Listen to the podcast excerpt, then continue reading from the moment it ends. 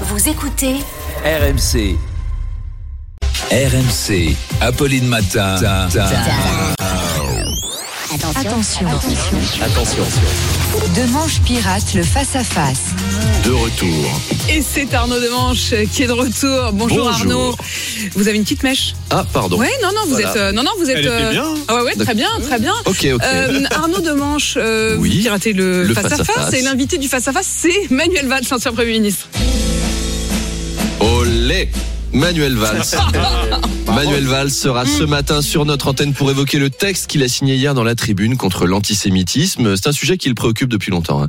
Déjà quand il était ministre de l'Intérieur et qu'il portait, vous savez, les costumes blancs satinés Mm. qu'il avait à ce moment-là. Vous vous souvenez, Manuel Valls, il avait le style de Puff Daddy dans les années 90 à l'époque. C'était splendide. Euh, D'autres anciens premiers ministres prennent aussi la parole contre l'antisémitisme. Dans le journal La Tribune de du dimanche, Bernard Cazeneuve et Édouard Philippe signent un texte commun. Mais alors, où sont les autres anciens premiers ministres Mm. Jean-Marc Ayrault, par exemple, on l'entend pas. Il a pas pris la parole. Faut dire que quand il prenait la parole, on l'entendait pas non plus, cet homme-là, malheureux.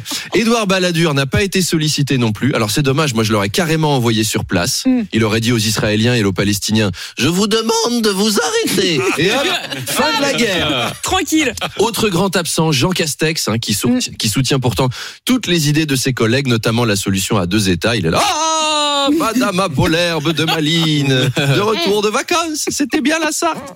Il faut que nous réussissions à faire cohabiter juifs et arabes au sein de ce même petit territoire. C'est très possible. On y arrive bien à Saint-Tropez, par exemple, ou à Deauville. Les milliardaires saoudiens cohabitent parfaitement avec ceux de Tel Aviv.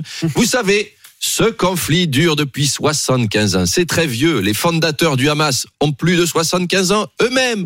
Benjamin Netanyahou en a 74. Je propose qu'on les mette tous en maison de retraite et qu'on reparte du bon pied. C'est la solution à deux EHPAD. Ça, c'est la sagesse. Voilà. Bref, nos anciens premiers ministres ont des choses à dire. Alors rendez-vous avec Manuel Valls à 8h30. Et en attendant, on vous retrouve à 8h20. Exactement. À tout à l'heure, Arnaud.